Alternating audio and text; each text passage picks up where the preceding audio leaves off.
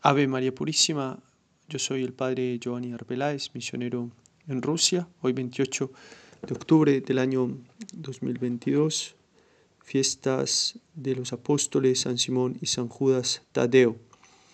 Leemos el Santo Evangelio según San Lucas. En aquel tiempo subió Jesús a la montaña a orar y pasó la noche orando a Dios. Cuando se hizo de día, llamó a sus discípulos, escogió a doce de ellos y los nombró apóstoles Simón al que puso de nombre Pedro y Andrés su hermano, Santiago, Juan, Felipe, Bartolomé, Mateo, Tomás, Santiago Alfeo, Simón apodado el Celotes, Judas el de Santiago y Judas Iscariote, que fue el traidor. Bajó del monte con ellos y se paró en un llano con un grupo grande de discípulos y de pueblo, procedente de toda Judá, de Jerusalén y de la costa de Tiro y de Sidón venían a oírlo y a que los curara de sus enfermedades. Los atormentados por espíritus inmundos quedaban curados y la gente trataba de tocarlo porque salía de él una fuerza que los curaba a todos. Palabra del Señor, gloria a ti Señor Jesús.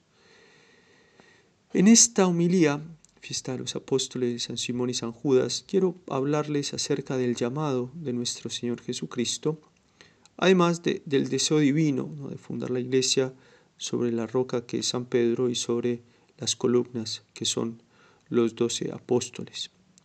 Primer punto, el llamado de nuestro Señor. Esas palabras de nuestro Señor, sígueme, desde los tiempos apostólicos hasta nuestro tiempo, es el mandamiento principal de nuestro Señor. Dios Hijo, haciéndose hombre, hace visible, hace carne, el deseo divino de llamar a los hombres hacia Él. Llamando a los demás a sí mismo, Él se constituye como el único camino para llegar a Dios.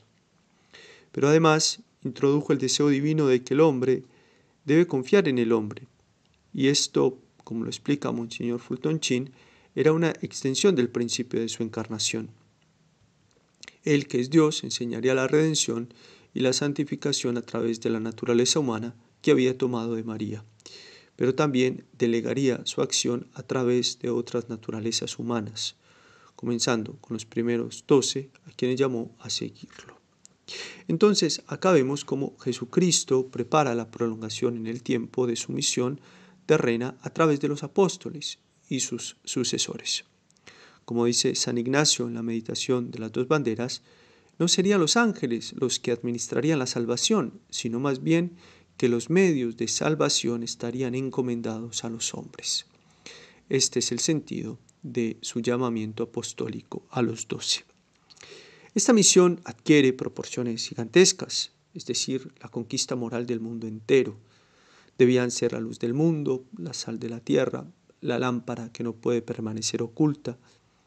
Y esta epopeya divina la encomienda a hombres, según los criterios del mundo, más bien insignificantes, les mandó que asumieran una visión divina y universal de su misión, porque sobre ellos edificaría su reino. Ahora bien, es evidente que desde el principio nuestro Señor Jesucristo pensó en prolongar su enseñanza, su reino y su vida misma hasta la consumación del mundo, hasta su segunda venida. Y para hacerlo llamó a un cuerpo de hombres y les transmitió ciertos poderes divinos que Él como Dios había traído consigo a la tierra, como el perdonar los pecados, transustanciar su cuerpo, exorcizar demonios, sanar enfermos, resucitar muertos, etc. El llamado de los apóstoles manifiesta el deseo divino de formar su reino en la tierra a modo de cuerpo místico, como lo explica San Pablo, no un cuerpo social en el sentido de un club cuya unidad se debe únicamente al amor al placer y la convivencia, ni siquiera un cuerpo político unido por intereses materiales comunes, sino un cuerpo místico, cimentado por la caridad, por los sacramentos y por la posesión de su espíritu. En conclusión, para que esta sociedad divina o el cuerpo místico que nuestro Señor quería fundar tuviera continuidad, tenía que tener cabeza y miembros. Y en este contexto escuchamos el Evangelio de hoy, en aquellos días se fue al monte a orar y pasó la noche allí orando a Dios.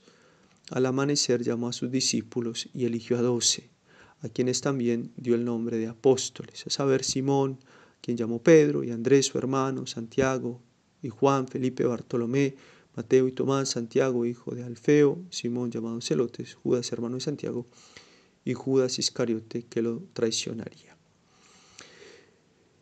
La noche anterior a la elección, nuestro Señor Jesucristo la pasó en la montaña orando para que los que estaban en el corazón del Padre también estuvieran en el suyo. Y al amanecer bajó a donde estaban reunidos los discípulos y llamó uno por uno a los que había elegido. El número 12 es simbólico. ¿no? El libro de Apocalipsis habla de los 12 fundamentos de la iglesia.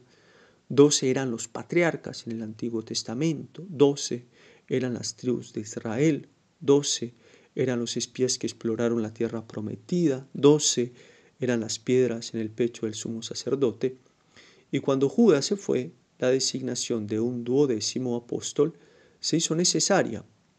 En los evangelios, la mayoría de las veces se hace referencia a los apóstoles como los doce, una denominación que se les atribuye 32 veces en el Nuevo Testamento.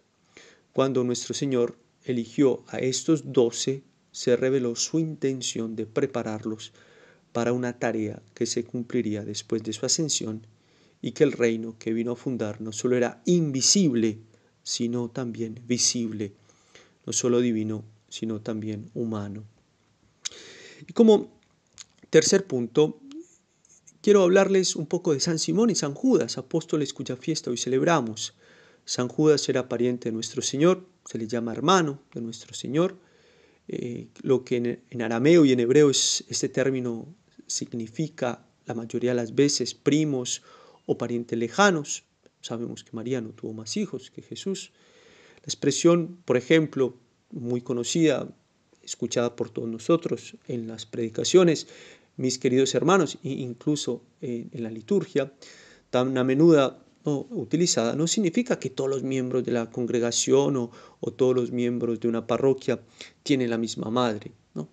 Eh, la escritura a menudo usa la palabra hermanos en un sentido amplio, ¿no? por ejemplo a Lot se le llama el hermano de Abraham, a quien en realidad era nieto, Labán es, llamado hermano de Jacob, pero era su tío, los hijos de Osiel y Aarón, los hijos de Cis y las hijas de Eleazar son llamados hermanos, pero eran primos. Así son los hermanos de nuestro Señor, estos, este apóstol, ¿no? junto con Santiago el joven.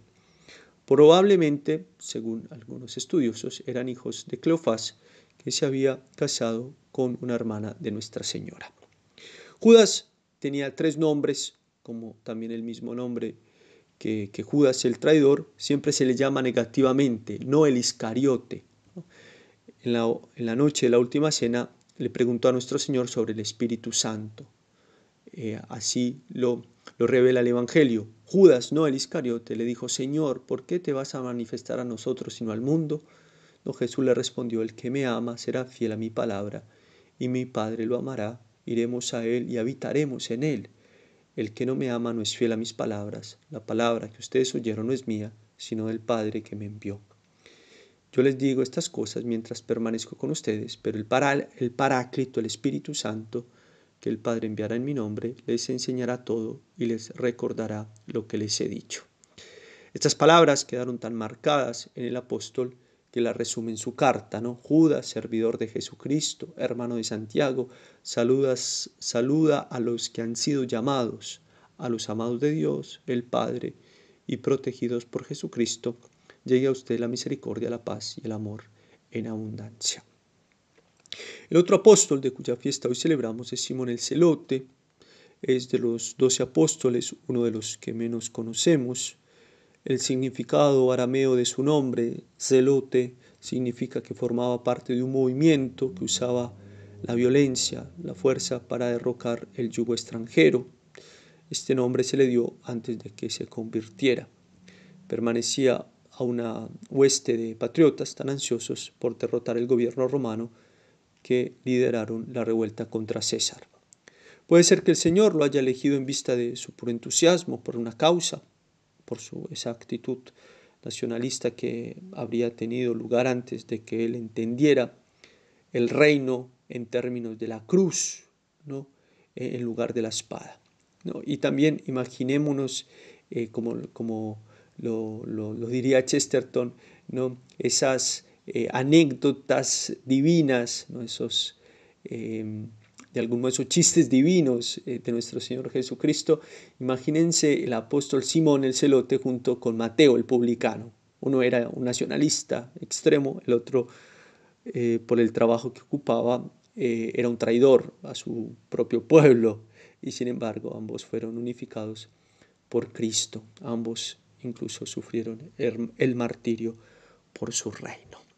Pidamos por la intercesión de, estos dos grandes apóstoles, eh, por, por, la iglesia, por las cabezas visibles de la iglesia, eh, el Santo Padre, los, los obispos, los sacerdotes, los diáconos, y todo el pueblo fiel, ¿no? todos eh, que hacemos parte del cuerpo místico de nuestro Señor Jesucristo, hacemos parte de, la iglesia militante acá en la tierra, ¿no? esperando gozar un día de la iglesia triunfante en el cielo.